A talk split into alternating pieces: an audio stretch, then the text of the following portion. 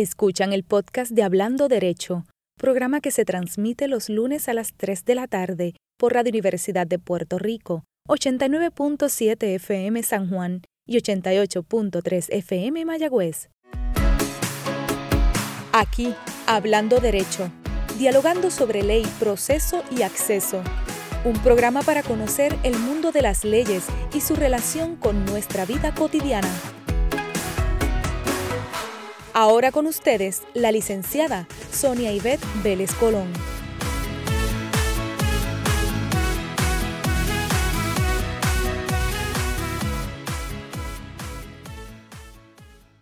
Buenas tardes a todos los amigos y amigas que nos acompañan en Hablando Derecho. Hoy en una edición de Conversaciones a otro nivel. Me estará acompañando el licenciado Jorge Pérez Díaz, un puertorriqueño de esos que nos hacen sentir y que se hace sentir. Como la conversación será diversa, larga y emotiva, no nos vamos a detener para dar inicio a la misma. Desde el derecho al béisbol, un recorrido por una vida llena de amor al servicio. Todo eso aquí en Hablando Derecho, que ya comenzó.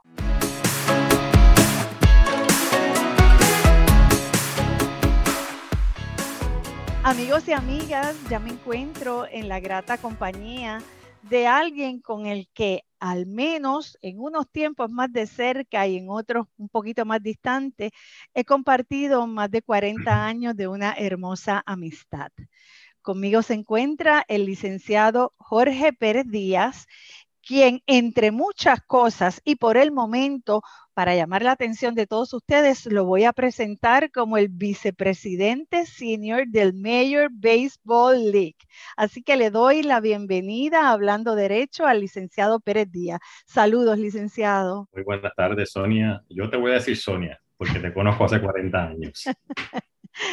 Eso, eso me tú da me puedes, tú, me puedes decir Tito. Si bueno, pues, pues como tengo el permiso de mi invitado, me voy a atrever a decirle Tito en honor a esa relación que acabamos de, de, de anunciar.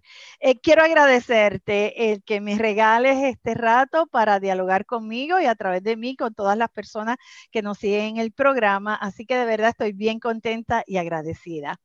Eh, y te anuncio que es costumbre en el programa presentar a los invitados especiales que siempre tenemos, pero leo el currículum vita o el resumen, pero en tu caso me gustaría que lo fuéramos haciendo de a poquito viajando por lo que ha sido una extraordinaria trayectoria profesional y estoy segura que eso permitirá que nuestros amigos te conozcan y vamos a ir abundando sobre las grandes aportaciones al quehacer del país. ¿Te parece bien esta agenda? ¿Estás de acuerdo conmigo? Muy bien, me parece muy bien y muchas gracias por, por invitarme y un placer para mí estar aquí. Qué bien, qué bueno, qué bueno. Vamos a iniciar este recorrido haciendo por ahora una muy pequeña alusión a esa alta posición que ocupas, que no sé si la dije bien, ¿verdad? En una de las estructuras deportivas o, en uno de los negocios más importantes en Estados Unidos y en el mundo, eh, las ligas mayores del béisbol. ¿Eso fue alguna meta en tu vida de verdad en, en algún momento? En absoluto. Esto, para hacerte la historia larga, lo más corto que puedo y que tenga sentido, te, voy a explicar lo que sucedió. Eh, yo tenía un amigo, tengo un amigo eh, que conocí cuando yo trabajaba en el primer circuito. Yo era oficial jurídico del juez Breyer y él era oficial jurídico del juez Tauro, que era un juez de distrito que tenía la oficina cruzando el pasillo. Esta persona se llama Robert Manfred, ahora es el comisionado, pero en aquel momento, hace como 12 años, él era el, digamos, el segundo en Major League Baseball. Y él me llamó un día, así, sorpresivamente, y me dijo, este, él me dice Jorge, porque en béisbol yo soy Jorge. me dice, Jorge, este, tengo un problema muy grave en República Dominicana. El Major League Baseball y, y los equipos los están demandando, están teniendo unas sentencias muy altas. Eh, quiero que tú e-, evalúes la situación y, nos brindes recomendaciones a ver si hay algo que podamos hacer. Y yo lo evalué, entre la evaluación que hice fue revisar los escritos que habían hecho los abogados, eh, fui a República Dominicana, me entrevisté con los abogados y les di unas recomendaciones. En esencia, las recomendaciones eran necesitaban mejores abogados. Y, eh, y les sugerí seis firmas de abogados eh, que debía, que, que, entendía yo que les iban a funcionar mejor a los equipos y a Major League Baseball. Y él, pues, les gustó las recomendaciones y me pidieron que ayudara a implementarlas. Entonces, pues eso significó que yo empezara a viajar a República Dominicana con alguna frecuencia, reunirme con los abogados. Así fui siguiendo eso, de eso pues me empezaron a dar otros asuntos para que los evaluara, para que los asesorara, y no solamente de República Dominicana, sino de otros lugares, este, principalmente en América Latina, pero también fuera de América Latina. Y fui aumentando el, el trabajo hasta que yo diría que más de la mitad de trabajo, yo, en ese momento era socio en Pietro Antonio Méndez y Álvarez, y las, era un cliente más, pero un cliente que le estaba haciendo muchísimo trabajo. Y eh, pues ellos empezaron a decirme, vente a trabajar con nosotros. Y yo le, tuve ese año diciéndoles que no, porque por, la única razón por la que decía que no era que me tenía que ir de Puerto Rico. De Puerto Rico, sí. Y para mí eso es bien difícil. Pero llegó el momento en que eh, eh, ya no estaba disfrutando el resto de mi trabajo. Mis hijas y mi esposa me dijeron, hazlo. Y decidí hacerlo y me fui para Nueva York, llevo allí ya cinco años, yo creo que me quedan, yo creo que tres o cuatro más y regreso a Puerto Rico. Ah. Eh, pero ah, algo bueno de la pandemia fue que, que me ha permitido estar un año aquí eh, trabajando remoto. Eso se acaba en, en, tres semanas. El 6 de julio empezamos presencial y yo me voy para allá el 5 de julio para Nueva York. Así que no sé si eso explica este, cómo llegué a, a Major League Baseball. Eso me parece extraordinaria esa explicación y la voy a dejar ahí porque voy a hacer un poquito de retrospectiva para ir sobre una hermosa trayectoria profesional, como ya habíamos dicho, y lo vamos a retomar porque yo le anticipé al licenciado Pérez Díaz que me he convertido casi en una perito en béisbol para hacerle algunas preguntas al final de esta conversación. Tito, ¿estudias aquí en Puerto Rico tus años de juventud, tus grados primarios? ¿Estudias aquí? Sí, yo estudié, yo me, por supuesto, nací y me crié en Puerto Rico, estudié escuela elemental, escuela secundaria en Puerto Rico, después me fui a la universidad en Estados Unidos, Fairfield University, Universidad Jesuita, estudié en un colegio, colegio jesuita en Puerto Rico, que más o menos como que empujaban a uno hacia la, colegio, a las universidades jesuitas en Estados Unidos, así que me fui, disfruté mucho, estuve en Fairfield, pues mi bachillerato, que fue en contabilidad, y de ahí entonces pasé a la Escuela de Derecho de la Universidad de Puerto Rico, donde, te conocí. No sabía que habías estudiado contabilidad y efectivamente para el año 78 comienza la carrera de Derecho aquí, ¿verdad? En el recinto desde donde transmitimos. Transmitimos desde Radio Universidad del Corazón del Recinto, como a mí me gusta decir. Y como ustedes ven, ya lo habíamos anticipado, yo lo había dicho en otros programas tantas veces, el licenciado Pérez Díaz de la clase del 81, donde estamos celebrando los 40 años de graduado. Eh, pero todos estamos igualitos, ¿verdad, licenciado? Bueno, por lo menos tú. Ay, gracias, gracias. Te pregunto, ¿qué recuerdas con particularidad sobre esos años en la escuela y, por supuesto, sobre la gran oportunidad que tuviste de dirigir la revista jurídica de la Facultad de Derecho en un momento histórico? Cuéntanos de ese tiempo en particular que fuiste director de la revista jurídica. Bueno, yo primero te voy a hacer lo que empezaste, ¿verdad? Mi, mi, mi experiencia en la Escuela de Derecho en la Universidad de Puerto Rico. ¿verdad? Yo estuve allí en momentos un poco convulsos, ¿verdad? Momentos difíciles para la Universidad de Puerto Rico y para la Escuela de Derecho. Y sin embargo, puedo decirte que la educación que yo recibí en esa escuela, yo creo que no la hubiera podido recibir en ninguna parte del mundo. O sea, es una escuela donde, o sea, buenísima. O sea, yo no te digo, yo estudié después en Harvard la maestría y no, tiene, no hay nada que envidiarle. Eh, yo una vez, este, y perdona que me vaya por la tangente, ¿verdad? Pero una vez yo, yo, yo estaba dirigiendo el, el, comité de, que el Tribunal Supremo nombró para la acreditación de la Escuela de Hostos en Mayagüez. Y teníamos un asesor, que era el decano White, que era la persona que había dirigido las la acreditaciones del ABA por años, 30 años, 40 años, una persona que sabía de escuela de derecho más que nadie. Y él, y él nos dijo al grupo, ¿verdad? Allí nos dijo, mira, la Escuela de Derecho en la Ciudad de Puerto Rico, por el dinero que uno paga, es la mejor escuela del mundo. Así me dijo. Y sin contar el dinero, una de las mejores escuelas del mundo. Y yo, francamente, lo creo. Es una escuela excelente, excelentes estudiantes, buenos maestros, eh, exigentes, maestros muy exigentes. Eh, así que quiero, pues, quería compartirte porque la experiencia no pudo haber sido mejor. Teníamos una clase fantástica que han tenido éxitos en todos los campos del derecho. Eh, yo creo que ya tú has hablado de eso, pero, pero es así. y nada, la revista jurídica, pues, pues fue una buenísima experiencia y fue el, un poco complicado porque fue el cincuentenario de la revista y entonces pues eh, nos tocaba celebrarlo. Y como te dije, era un momento medio convulso en, la Universidad de Puerto Rico, estaba todo el tema de maravilla y todo eso, y la universidad estaba un poquito eh, con, con, muchos problemas. Lo hicimos nosotros a pulmón, y tú lo sabes porque tú participaste de eso. Estudiante. Recogimos el dinero, hicimos una actividad eh, muy grande que quedó fantástica, existieron muchísimos exdirectores, personas de mucho calibre en el hotel, aunque es el Hotel Marriott, en aquel momento, no sé, fue el, que luego se quemó, ¿verdad? Eh, y tuvimos varias otras actividades durante el año y fue, fue un año de unas experiencias increíbles. Y tuve dos eh, directores, asociados, asociados sí. son un premio, o sea, Aurelio Gracia, que ustedes lo conocen, presidente de la Comisión de Elecciones, juez, eh, el juez Bruno Cortés. O sea, uno no puede pedir más.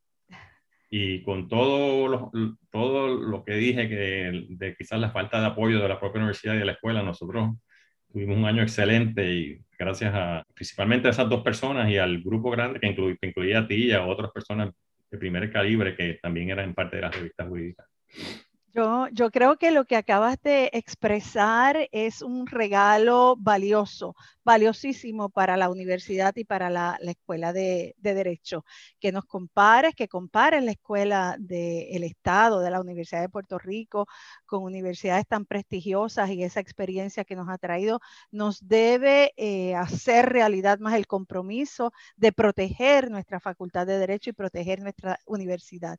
Te aseguro, he tenido el privilegio de impartir clase en la facultad. Tienen una decana extraordinaria con programas maravillosos y hay que protegerla y hay que quererla. Y me permito entonces saludar al resto de la revista jurídica, al juez Aurelio Gracias y al juez Bruno Cortés Trigo y a todos los compañeros de la clase del 81 que tuvieron el honor de celebrar esos 50 años. Y allí en la escuela se exhibe, Tito, todavía el afiche hermoso que se preparó para la ocasión. Está en la oficina de la decana y cada vez que uno entra y lo ve allí, recuerda esa maravillosa experiencia. Gracias por compartir. Tengo yo aquí en mi oficina también. Qué bien. Gracias por compartirlo con tanto sentimiento. Yo, yo creo que tus experiencias profesionales como abogado han sido todas intensas, incluyendo tu salida de la escuela de derecho, porque ahí te esperaba una experiencia en nuestro Tribunal Supremo. Estoy en lo correcto, sigo la línea, ¿verdad?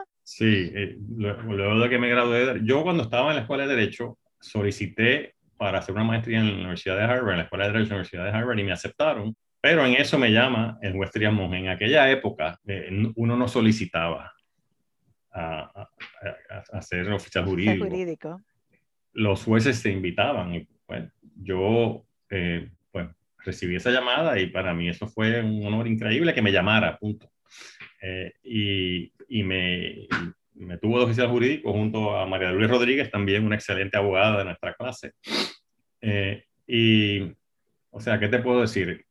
yo trabajé para una de las personas más inteligentes que yo creo que hay en el mundo.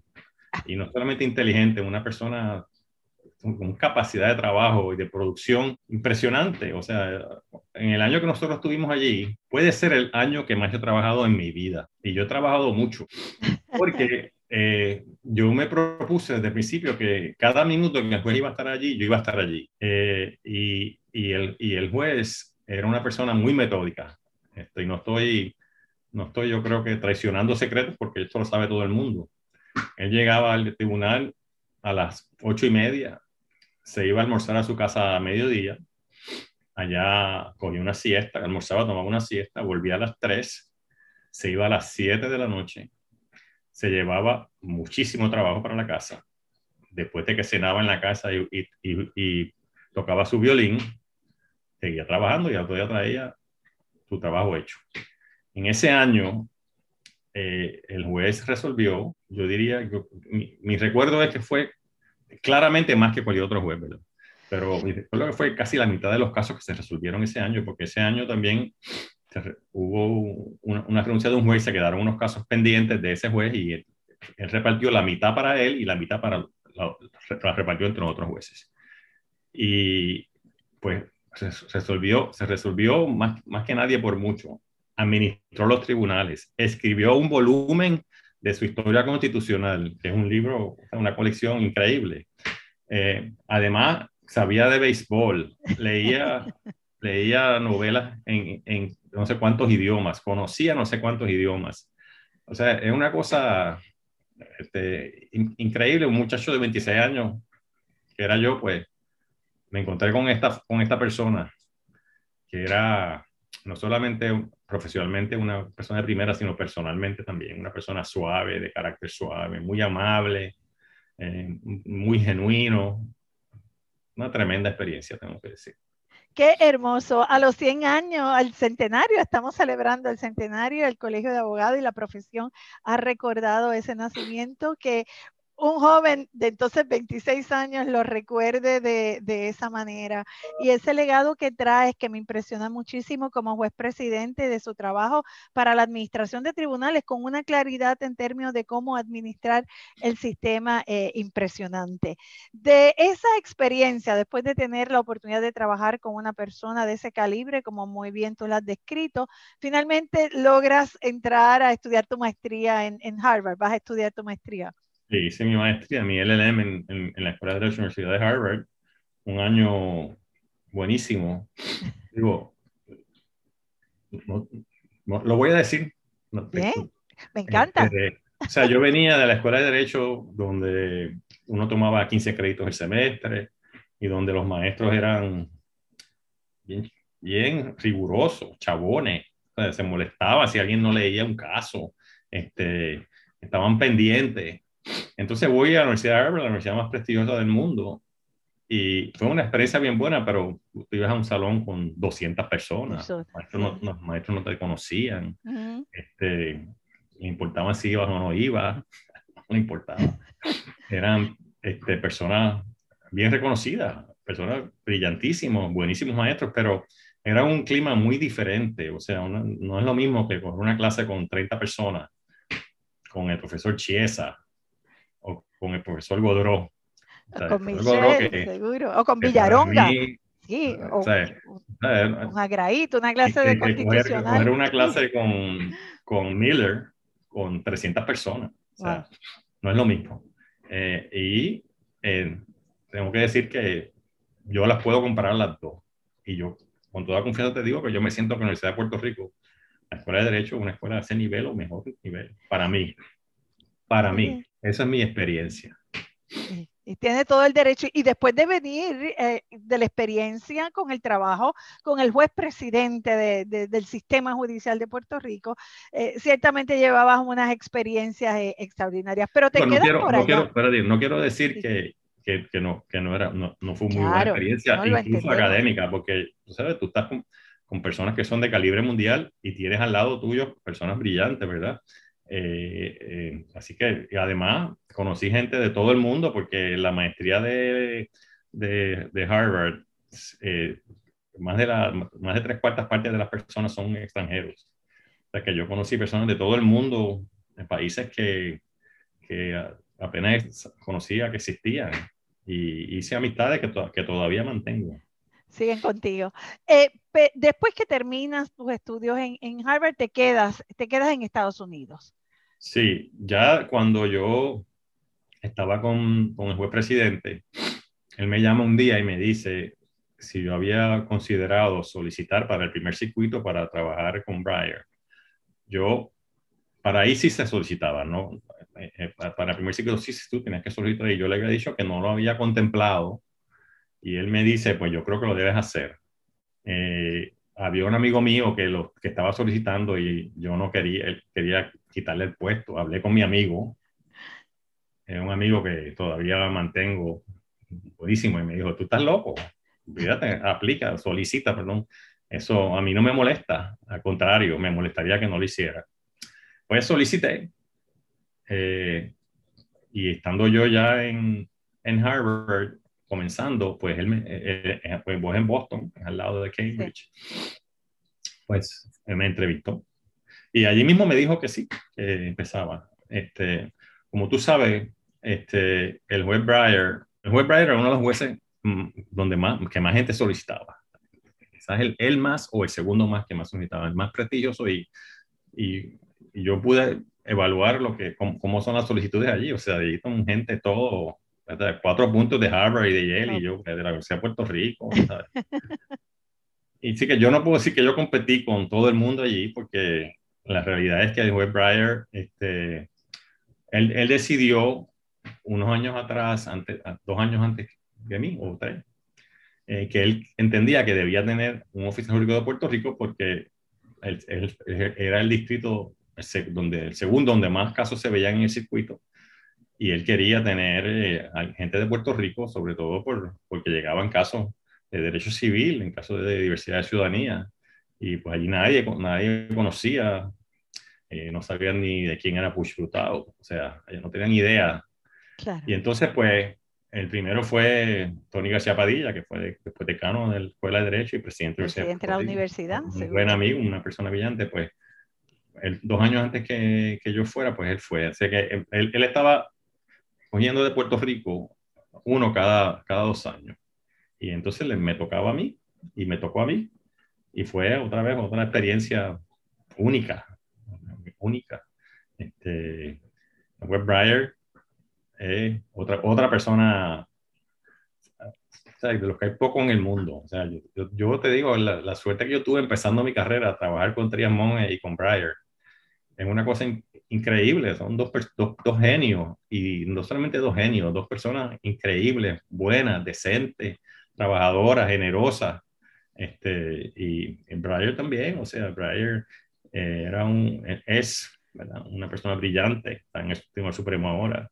Eh, y una persona tan sencilla, simple, eh, accesible, generosa. Una experiencia increíble, increíble. Qué linda descripción. Si quiero puntualizar que efectivamente eh, nos, nos, estás contando del tiempo en que todavía era juez de circuito, el primer circuito de Boston, pero ahora ocupa, actualmente, ocupa una silla en el Tribunal Supremo de los Estados Unidos. Y te comparto, Tito, tuve la oportunidad de conocerlo y compartir con él breve tiempo, pero simpatiquísimo en un restaurante en Cataño, en cierta ocasión, que nos visitó en una actividad de eh, la rama judicial, estuvo con nosotros y sí, definitivamente comparto de, de ese pequeño rato esa impresión de esa calidad humana que acompaña a este hombre que además tiene una capacidad para el derecho impresionante. Y una persona con un genuino interés por Puerto Rico, pero genuino. Qué bueno. Este, se interesaba por, por, por, por entender la, las cosas nuestras, que no son tan fáciles de entender. Para nada. Fuera. Yo recuerdo que cuando yo era oficial jurídico, de él, pues eh, vinimos a Puerto Rico una vez. Eh, el, el, primer circuito en aquel momento se sentaba, digo sentaba porque era una palabra que se usa, de seated. O sea, tenía sus audiencias, sus argumentaciones orales en Puerto Rico en febrero, ¿verdad? Ahora tiene dos, en aquel momento era una. Eh, ahora creo que están en noviembre y en febrero, casualmente, meses bastante fríos en, en Boston, pero pues yo lo acompañé y, y, entonces él lo invitaron a la Universidad de Puerto Rico, lo invitaron a que diera una charla. Entonces él se vistió este, tenía una camisa azul, una corbata roja y unas medias verdes. Y dijo, dijo yo quiero que todos estén aquí representados, ¿verdad? Muy bien, inclusión. qué bien, qué bonito. Te invito, Tito, a que ahora recesemos brevemente. Al regreso te voy a hacer una pregunta que tiene que ver todavía con el Tribunal de Circuito en, en Boston, porque creo que tu experiencia nos va a ayudar a entender algunas cosas. Amigos, no se retiren esta conversación hermosa con el licenciado Jorge Pérez Díaz, no solo sobre su trayectoria profesional, sino sobre todo el sentir que carga. Hay mucha emoción y mucho sentimiento en esta conversación. No se retiren, amigos, regresamos en breve.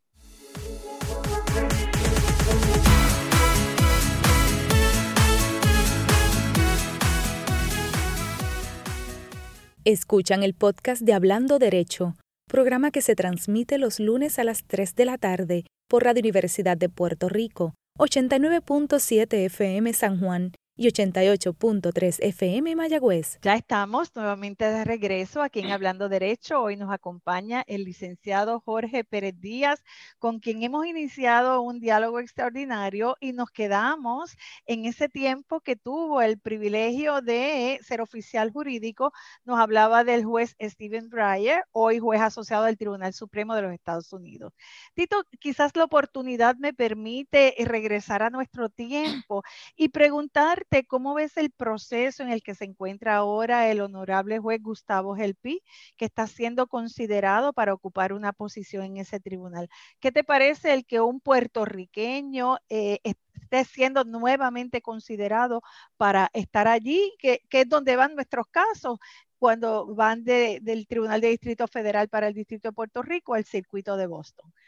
Bueno, yo, yo me parece que es importantísimo, no solamente para Puerto Rico, sino para el primer circuito propiamente, porque eh, como, como, como, te dije anteriormente, es el distrito donde, después del de Massachusetts, donde más se, se va al primer circuito, hay muchos casos donde, eh, donde lo que se aplica es la ley de Puerto Rico y es importante que haya una persona que esté entrenada y que conozca nuestras leyes y además eh, nuestra idiosincrasia, ¿verdad?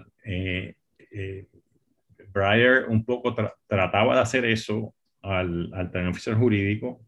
Este, Campbell, el juez Campbell, eh, también empezó a tener oficiales jurídicos de Puerto Rico. Tuvo a, Eduardo Batia, tuvo a, Aníbal Acevedo Vilá, tuvo a Sergio Mundo, tuvo también a otra, otras personas, ¿verdad? Pero la idea era tener a alguien que conociera Puerto Rico, y, y, cuando yo digo que yo era oficial jurídico de juez Breyer, lo era, ¿verdad? Pero también un poquito de Campbell, porque el juez Campbell, cuando no tenía oficiales de puertorriqueños, si había casas de Puerto Rico, él, Los llamaba. me, llamaba, me pedía que le hiciera un memorando. Yo con, con, todo gusto, porque esa otra persona extraordinaria también. El juez Campbell era una persona increíble. En ese momento era juez presidente. Bueno, pero eh, no, había, no había habido en ese momento un juez puertorriqueño, después nombraron al juez Torrella. Ah, y, es importante que se tenga esa figura que conozca Puerto Rico, conozca nuestras leyes, nuestra idiosincrasia, eh, cosa que el juez Torroya lo hizo muy bien, muy bien. Eh, entonces ahora le toca al juez El Pi, al juez El Pi yo lo conozco hace tiempo, él fue procurador general, que yo fui también procurador general. Una persona, me parece, con, una pasión por lo que hace, una persona muy dedicada, inteligente, trabajador. Eh, apasionado, bien apasionado con lo que hace. Eh, y yo creo que en, vista de eso es un excelente nombramiento y yo creo que, que va, que, que, espero que lo confirmen, ¿verdad? No veo por qué no. Y, y, yo confío en que va a ser un excelente juez. Eh, o sea, yo, yo me parece que es un juez bien íntegro, bien honesto, las canta como, los ve, como las ve, puede uno estar o no de acuerdo, pero las canta como las ve. Y eso es lo más que tú puedes pedirle a un juez. Seguro. Que sea así, que tenga esa objetividad, esa independencia de criterio. Eso. Eh, que, que, que, pueda, aunque es, un, es, una persona muy apasionada, que lo es, pero es una persona que puede mirar los asuntos objetivamente. Como digo, las canta como las ve. Claro. Eh, supongo que eh, cuando nos decías que habías compartido tanto con Campbell como cuando eras oficial jurídico de Breyer, un poco es que allí también se combina lo que es nuestro derecho civil con el derecho anglosajón y todo este asunto, ¿verdad? Que nos distingue a nosotros y ciertamente pues tener ahí una persona que de primer orden lo, lo conoce, eh, sin lugar a dudas va a ser bueno, importante para Puerto Rico como, como una continuidad al trabajo que hizo Torruella. Bueno, hemos estado siguiendo las vistas, así que vamos a ver qué sucede con la confirmación final del juez Gustavo Helpi. Regresemos a Puerto Rico porque entonces sí tienes la oportunidad de volver a casa después de esa experiencia en el circuito y entiendo que te dedicas a la administración pública. Te das otra vez espacio para trabajar con lo que es el servicio público.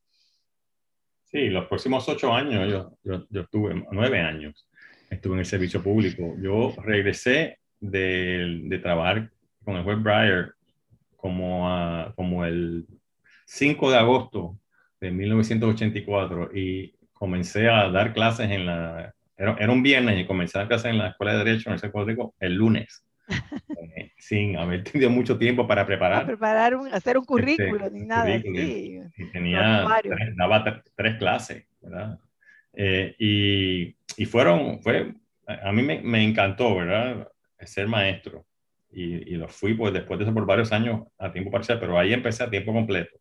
Entonces, eso fue en el 84, hubo las elecciones, gana Hernández Colón y me empiezan a ofrecer puestos, ¿verdad? Y yo, pues, no, no, no estaba seguro si lo mío, lo mío era enseñar para toda mi vida.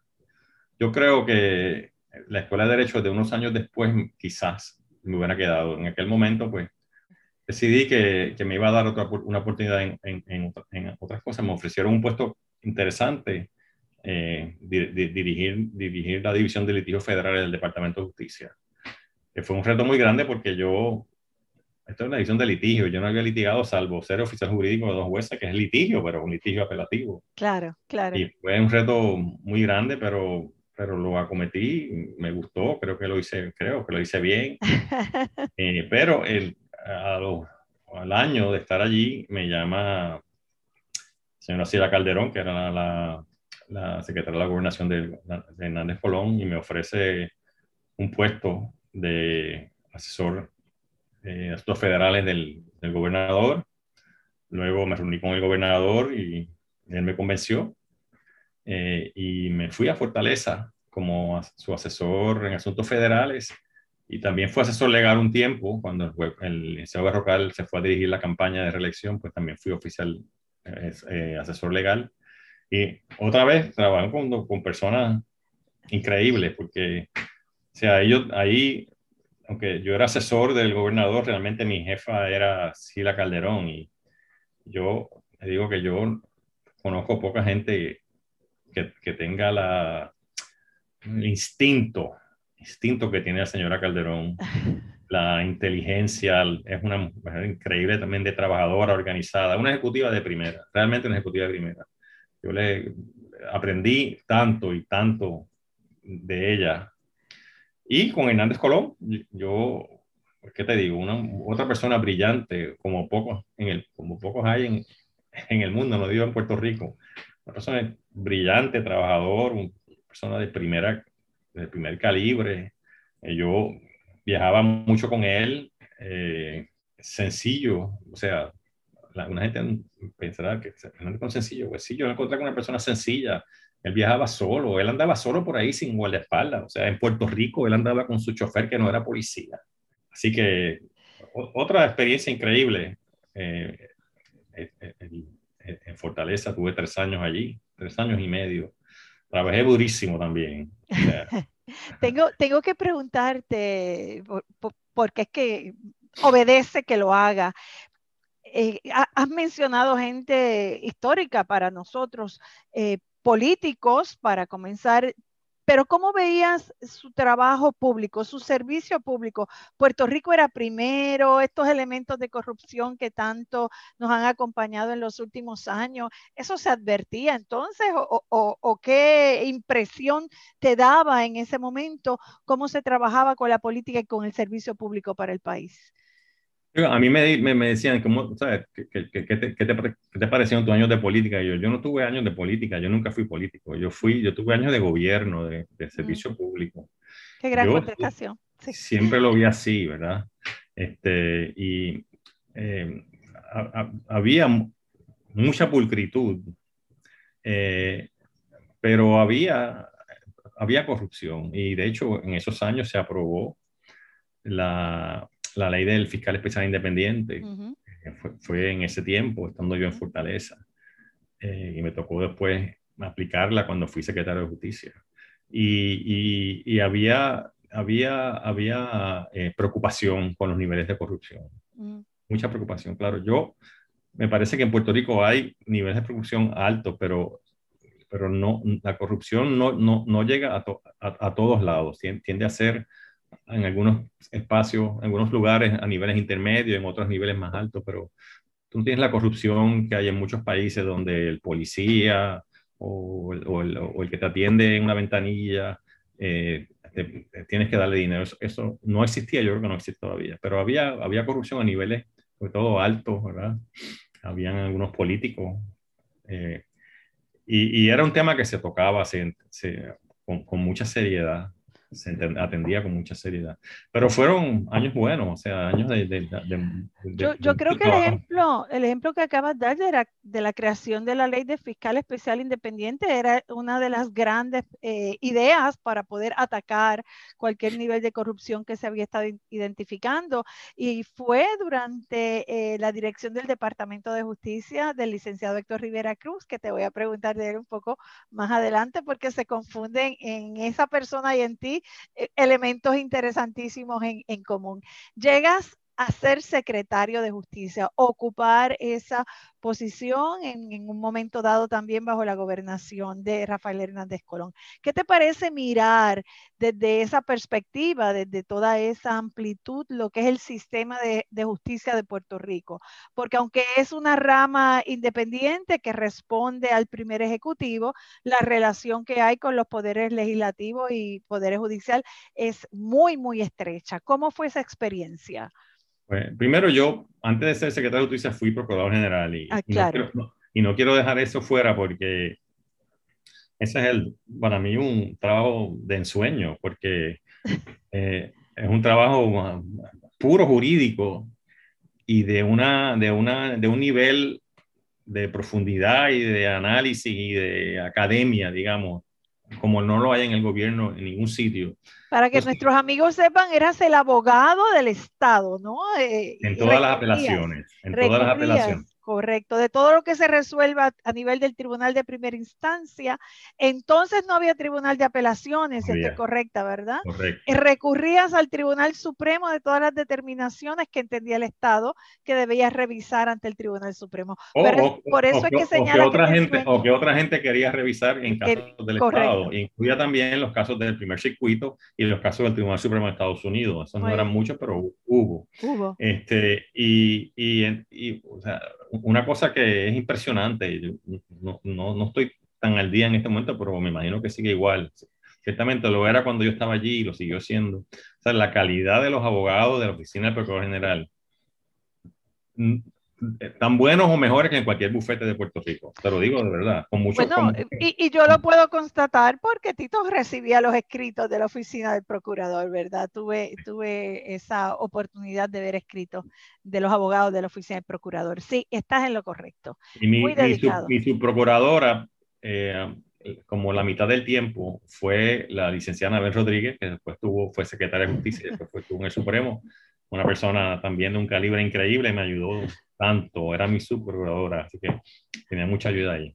Y de ahí pasé a, a ser este secretario de justicia, luego de, de, de, de Veracruz, una persona que, que marcó al departamento, eh, eh, un secretario de justicia diferente a lo que había habido, yo creo que anteriormente, con mucha creatividad, eh, buscando alternativas para muchos problemas y se hizo mucho en los tiempos de, de, de Rivera Cruz, incluyendo el, cuando él era secretario, se hizo, eh, se creó la ley del fiscal especial independiente, que a mí me parece, yo sé que por ahí hay muchas críticas, quizás se merecen algunas críticas, eh, pero yo creo que es una ley, siendo yo secretario, te lo digo, que, que es bien, bien positiva para Puerto Rico.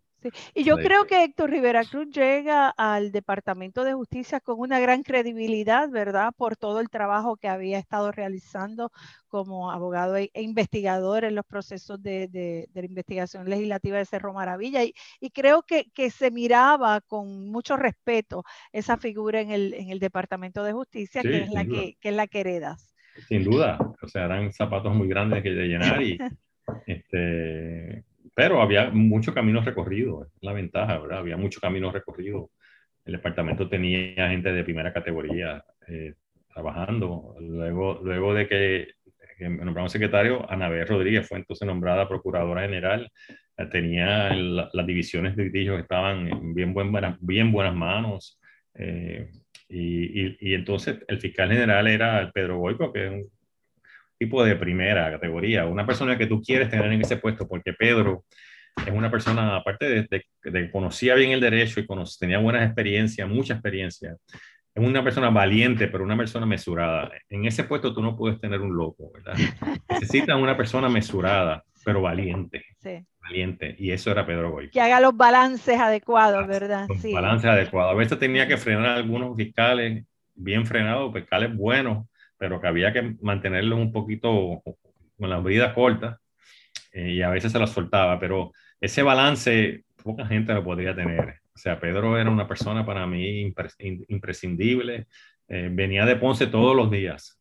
O sea, porque él no se iba a mudar de Ponce. Imposible. ¿Un goico dice de Ponce? No. No. Posible. Este, y pues personas así, la licenciada Nin era la secretaria auxiliar de, de litigio, excelente. Wilda, Wilda Nin. Wilda Nin, sí. sí mira, y, la, y, la, y yo traje, eh, esta, esta sí la traje yo, eh, a, dirigir asesoramiento a, amiga mía y tuya, nuestra compañera de clase Olivier bien que también fue una, ayuda impresionante, porque con Olivier yo, yo me iba con los ojos, ¿sabes? yo, si Olivier me veía algo, yo sabía que estaba bien hecho.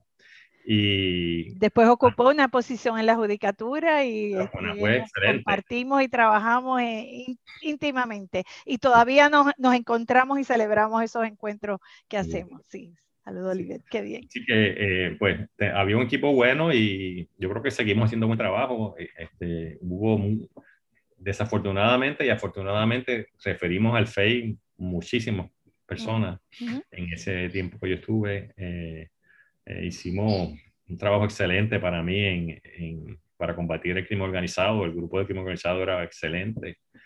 bueno, fue una muy buena experiencia, una experiencia de gobierno, no de política, de gobierno buena y pues yo hice lo que pude, trabajé duro también ahí. Siempre se trabaja duro cuando hay mucho compromiso y en tu caso no lo dudamos. Qué bueno, nos, nos, has dibujado, ¿verdad? Nos has dibujado un trabajo de gobierno, como has señalado, eh, que, que, me parece impresionante. Pero ahí te retiraste del servicio público, dejaste a un lado ese, ese tiempo y buscaste nuevos caminos. Sí, o sea, pues eh, un poquito me votó el pueblo de Puerto Rico, ¿verdad? Que yo era secretario de justicia y con Hernández Colón y, entonces eh, vinieron las elecciones y ganó el, doctor Pedro Rosselló y pues me fui del Departamento de Justicia. Eh, y, y, comencé a trabajar en el bufete de Pierna Antonia Méndez y Álvarez, ahí, ahí, fui socio 23 años, socio de litigio. 23 años, no, no, no había hecho el cálculo, me parecen muchos, sí. Sí, muchísimo. Y un, un bufete muy prestigioso con una, una, gente de calibre increíble. que para mí fue una buena experiencia porque estaba trabajando con personas de primera categoría realmente en todos los campos. Y, entonces deja ver si, si dibujamos ese, esa transición del bufete más grande del servicio público, que sin lugar a dudas es el Departamento de Justicia, con todas las oficinas que tiene, todo el trabajo que tiene de litigio, apelativo, eh, te vas a la experiencia de la práctica privada del derecho en un bufete grande también, porque eh, es un bufete donde se, se, trabajaba y litigaba muchísimo. Sí, en el momento que yo entré, eh, yo, eh, éramos como 11 o 12 abogados nada más. Un bufete que creció, un año antes que yo entrara, se fueron eh, seis personas de Maconel Valdés y formaron el bufete, ¿verdad? yo fui el, el número 7, socio 7.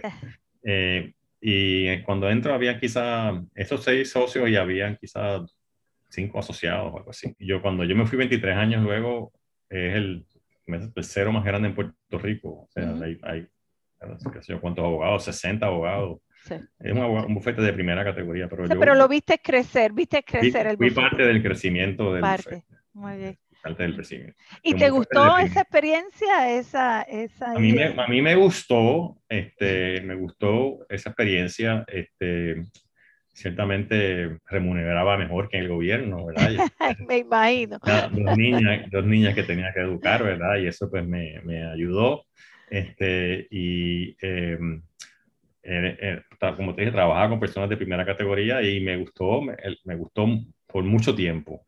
Llegó el momento en que empecé a, a sentirme un poquito agobiado con el trabajo de litigio comercial frustrado a veces con los abogados de otra parte, con, tengo que decirlo, con algunos jueces. Sí. Este, las cosas que los casos interminables. Con el, tiempo del litigio, sí, sí, me imagino. A veces, interminables por los abogados, que los abogados lo, hacían interminable y a veces por, los, por algunos jueces que no, no resolvían. Y eso, eso me, me, empezó a agobiar y a frustrar. Entonces, pues ahí fue que empezó a recibir, a recibir más, más este, trabajo de Major League Baseball. Y es que llega tu amigo Manfred, que lo conociste. Llega mi amigo Manfred y ahí entro. Y entonces, pues, me salvó. y, te este pregunto, ¿cómo sigue siendo esa, esa relación ahora que ocupas una posición en Major League con, con el comisionado? ¿Es una, ¿Es una relación cercana de trabajo la que tienen?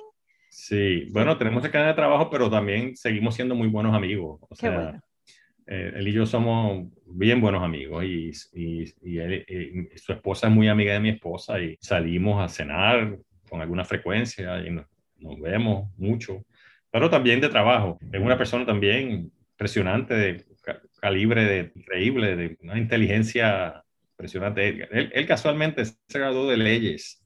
El mismo año en Harvard que yo, sí, él se graduó de leyes en Harvard el mismo año que él me graduó de, mi maestría, pero no nos conocíamos allí, nos conocimos, como te dije, en el circuito. Eh, pero eh, un, un, tipo inteligente y una persona, o sea, todo el mundo sabe su email, todo el mundo, todo el mundo porque es, o sea, el, el, los emails de Major League son, bueno, el primer nombre apellido y ya. Este, y, y le escriben, la gente le escribe. Le escriben. Y tú le escribes a él, por lo menos yo, y en 10 minutos está contestando, 15 minutos está contestando. Y un tipo súper ocupado, pero, y él se lo dice a todo el mundo, y es verdad. Yo no me voy de mi oficina hasta que conteste todos los emails que me han llegado. Wow.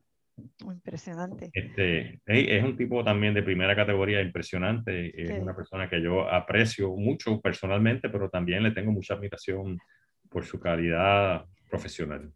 Mira, y te pregunto, ¿trabajas con los 30 equipos que entiendo que se le llaman clubes, verdad? Los 30 sí, clubes. Se le dicen equipos o clubes, teams o clubs, sí. Este, en el argot de MLB, MLB, es como que se usa más el club. El club. Pero sí. Pero... Y, eso significa que trabajas con los dirigentes, que los conocen. ¿Cómo es esa relación? No, mi relación es, mi, relación, te, voy a explicar un poquito lo que es mi trabajo, que es un poquito... Claro. No es... Eh, eh, eh, es, de es, de muchas cosas, es muchas cosas. Me imagino. Son todas, son todas, como que lo que uno esperaría. Yo sí hago mucho trabajo legal porque yo quizás soy la persona, en términos no, no de la parte comercial que tiene sus abogados internacionales, pero en la parte operacional, quizás soy el abogado de, internacional de MLB y, pues todo el grupo operacional de operaciones de MLB, que es el grupo más grande, pues si tienen algún asunto legal internacional, pues yo soy la persona con la que ellos contactan. Así que internamente soy como un abogado de, eh, le doy servicio de abogado a, a, una parte muy grande de, de Major League Baseball.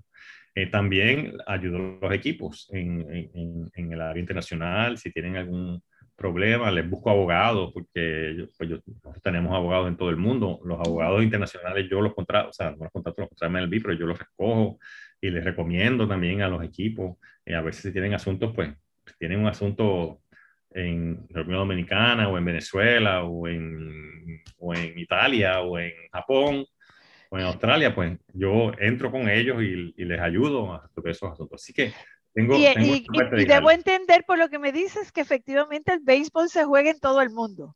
En todo el mundo. Nosotros creemos que se juega en todos los rincones del mundo y estamos haciendo un esfuerzo muy grande. Eh, para, para, que eso ocurra. Y particularmente Caribe y Latinoamérica es muy amante de, del béisbol. Sí, sin duda. También Asia, o sea, Japón, Taiwán, Corea, Corea, del Sur, en China está empezando, Australia, en Europa se juega también, pero claro, no, el, el, el, Caribe, sobre todo el Caribe, pero Latinoamérica, pero sobre todo el Caribe, o sea, pues República, Dominicana, Venezuela, que, tiene costa del Caribe, México, eh, eh, este, Panamá, Nicaragua, Colombia, en esos países, pues hay mucho. Yo trabajo con todos esos países eh, y después de esta llamada, después de esta, como yo tengo una llamada con, con una gente de Panamá. Esta mañana estuve hablando con una persona de, de República Dominicana, así que ese es mi día a día, esa es mi parte más, digamos, legal, pero tengo una parte operacional también. En la República Dominicana, en, en Major League Baseball tiene una oficina en República Dominicana, es la más grande que tiene fuera de Estados Unidos, y esa, esa oficina reporta a mí. Y esa pues, oficina es de todo, es más bien una parte, es un bien de operaciones, porque no sé si sabe que los 30 equipos o clubes tienen academias en República Dominicana, tienen operaciones importantes, grandes, y tienen en esas academias tienen 100, 120 muchachos eh, recién contratados y ahí te hacen una liga de verano, eh, están ahí 6, 8 meses. Eh, y hay muchísimos asuntos que se, que, se dan, hay que bregar con el gobierno muchísimo, este, asuntos de migración, asuntos de aduana, asuntos de, de salud. Ahora estamos trabajando con la vacuna de COVID. Todos nuestros jugadores y nuestro staff ya se vacunaron una coordinación que se hizo muy bien con el Ministerio de Deporte, el Ministerio de, Salud. O sea, tengo esa parte operacional que es importante y grande. Y, entonces la, la, las operaciones en otros lugares, como en Venezuela, en Panamá, todo eso también se reporta a mí a través de, esta, de esa oficina de República Dominicana y un montón de mis, mis, misas sueltas, todo lo que sea internacional. Y, toda, y, toda, la reglamentación que hace Major League, este, este, todas las reglas que ponen, ¿trabajas con todas esas reglas? Sí, claro, trabajo con las reglas, con todas las reglas, sobre todo con algunas que tienen que ver con la parte internacional. Ahora nosotros estamos comenzando la, la, negociación con la Unión, el contrato actual vence el 31 de diciembre de este año.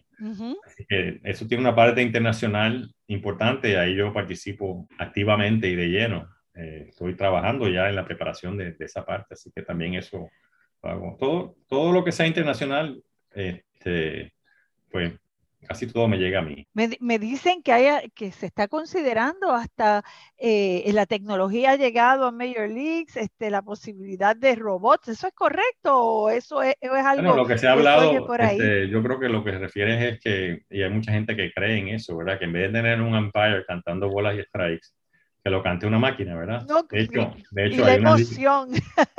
una liga, una liga que está afiliada a Major League Baseball, una, liga, independiente que, que, está usando ese sistema. Ah, sí. Eh, este, a mí me parece que la equivocación del umpire es parte del juego. Claro, ahí está la emoción, hay que volver a ver la jugada.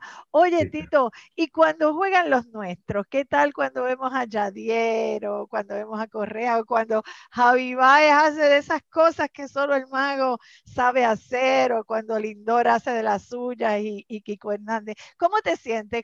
¿Cómo es ver a los puertorriqueños haciendo las maravillosas cosas que hacen y la tradición de los puertorriqueños en el béisbol? ¿Cómo, cómo es esa parte? Bueno, a mí me preguntan de qué equipo tú eres fanático, yo no puedo decir. No puede. Pero, pero siempre digo, yo le voy a los puertorriqueños. Muy bien. Y yo, yo tengo pues, los 30 juegos, los, los 15 juegos que se dan todos los días, yo los tengo y mi esposa a veces se molesta, ¿verdad? Que yo empiezo por el este, que termino por el oeste, y yo estoy cambiando el canal todo el tiempo porque quiero ver a Correa batear, a Baez batear, y lo estoy mirando todos los juegos a la vez a ver, para verlos. Así que. Oye, son 162 juegos en una temporada, ¿ese número es correcto? Correcto, sí. pero es que, es que es impresionante. Juegan, cinco o seis juegos semanales. Semanales. Es, mucho. Este, y a veces hay equipos que juegan los siete días a la semana, pero eso es más inusual. Pero, pero este, pues, yo sí sigo a los puertorriqueños, no te puedo decir que tengo equipo, pero le voy a los puertorriqueños. tengo una, una, vez cuando, bueno, esta es una anécdota quizás interesante, pero quizás no la debo decir, pero la voy a decir. Sí, cuéntala, este, cuéntala. En, en, el, en, un juego de la Serie Mundial en Chicago, que estaba Chicago contra, contra, contra eh, Cleveland. Eh, en ese momento Lindor jugaba para Cleveland y entonces yo estaba en el, en el, en el box del comisionado, ¿verdad? Entonces eso viene con unas instrucciones que uno tiene que, no puede aplaudir a ningún equipo, que tiene que ser objetivo, porque ser comisionado. Entonces mi esposa, como yo la tenía como, bueno, tú la conoces, Alicia, tú Pero por supuesto. Difícil de que pues, no pudiera, yo ya, ya muriéndose, que no podía. Y, y un momento no pude, empezó a brindarle a Lindor y yo le digo, pero no puede, que a mí no me importa, yo le voy a gritar a él. Lindor. Él es puertorriqueño, no es porque le voy al equipo de Cleveland, pero, pues es así, uno no se puede quitar. Claro, la emoción está ahí, sale, va, va a salir a flor. Claro que sí, claro, lo, lo, entiendo. Oye, Tito, ¿y cómo ves el futuro de este juego? ¿Crees que eh, sigue el béisbol gustando tanto? Mi papá era de los senadores de San Juan, imagínate. Yo entiendo el juego, ¿sabes? Lo entiendo porque en casa se veía muchísimo y lo iban a ver en persona ya Arecibo cuando iban a jugar y ahí siempre venían las competencias. ¿Crees que el hay béisbol para rato. ¿Podría ser el béisbol un elemento de nuestra economía, de nuestro turismo? ¿Qué piensas con respecto a ese futuro? Bueno, el, béisbol está pasando por un momento transformativo, ¿verdad? Es importante, ah, tiene mucha competencia de otros deportes, pero está, eh, este año está siendo un año increíblemente eh, bueno para las audiencias de televisión y ahora que hay público se llenan. Eh, y el comisionado tiene la, como meta, ¿verdad? Eh, hacer el, el, juego más interesante, entre otras, entre otras maneras, haciéndolo un poquito más corto, porque más a veces corto, tiende demasiado, ¿verdad? Sí. Y se están tomando muchas muchas acciones para hacerlo más, más, más, más interesante y, y, y, más vivo, un poco más corto a veces todas estas cosas tienen que pasar por la unión, a veces la unión pues no está de acuerdo, pero muchas veces sí. Así que hay, hay, hay mucha conciencia de lo importante de, de, evolucionar para hacer, este, para hacer el juego más interesante y más atractivo para, para, para, la gente. Y yo creo que, que con este comisionado estamos lográndolo. Qué bueno. Y siempre hay una cultura de la cerveza, el hot dog y el maní, ¿verdad? Hay cosas que lo acompañan y lo hacen sí. este, más, más sabroso al, al Claro, sí. Digo, sí. si uno va a un juego de, pelota, tiene que tomar el hot dog. O sea, yo no, no lo vislumbro. Este, yo siempre me como un par de hot dogs. Hay que comerse el hot dog. Nada, solo quiero hacer una mención, Tito, eh, de eh, alguien que compartió contigo no solo ser secretario de justicia, sino que fue presidente de, de, nuestra liga de béisbol profesional, que tiene el nombre de Roberto Clemente y que se nos fue hace pocos pocas se semanas atrás, el licenciado Héctor Rivera Cruz. Tengo un regalo que me hizo que eh, siempre lo, lo, contemplo, una revista de los 75 años del béisbol profesional boricua con una dedicatoria hermosa y no quería pasar la oportunidad de mencionarlo en estos momentos. Eh, ¿Podríamos ver a nuestro Tito como comisionado de las grandes ligas? No, no me tiene, no me, no. no. ¿Quieres regresar a casa? yo me, yo me vengo para acá bueno, unos años, digo, y el comisionado actual, a quien yo le tengo mucho aprecio y admiración, él, va él, él, es un poco más joven que yo y él va a estar ahí más, más tiempo que yo. Mira, Tito, podríamos quedarnos hablando yo creo que el resto de la tarde, pero ya el tiempo se nos ha cumplido. ¿Te despides con algún mensaje para los seguidores del programa, para nuestro país y para todos los amigos que sé que te van a estar escuchando, que tanto te queremos y tanta admiración te tenemos? Nos gustaría que nos dijeras un mensaje, eh, nos dejaras con ese sabor tuyo. Bueno, ¿qué te digo? Está complicado eso. Este, nada, para mí es un placer estar contigo, Sonia. Este, yo, como digo, tenemos 40 años de, de amistad y de Braulio, tu, tu esposo, paz descanse, una persona de primera categoría.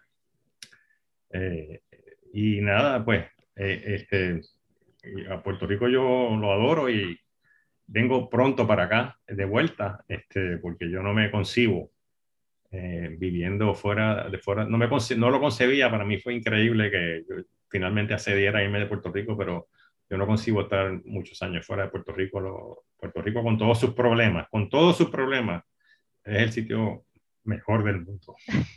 Gracias por ser el Tito de siempre, por tanto cariño. El que me iba a buscar a las siete y media de la mañana para darnos para darme pon y llevarnos a una clase, que no sé si llegamos siempre tarde, pero no importa que bien la No, pasamos. llegamos temprano.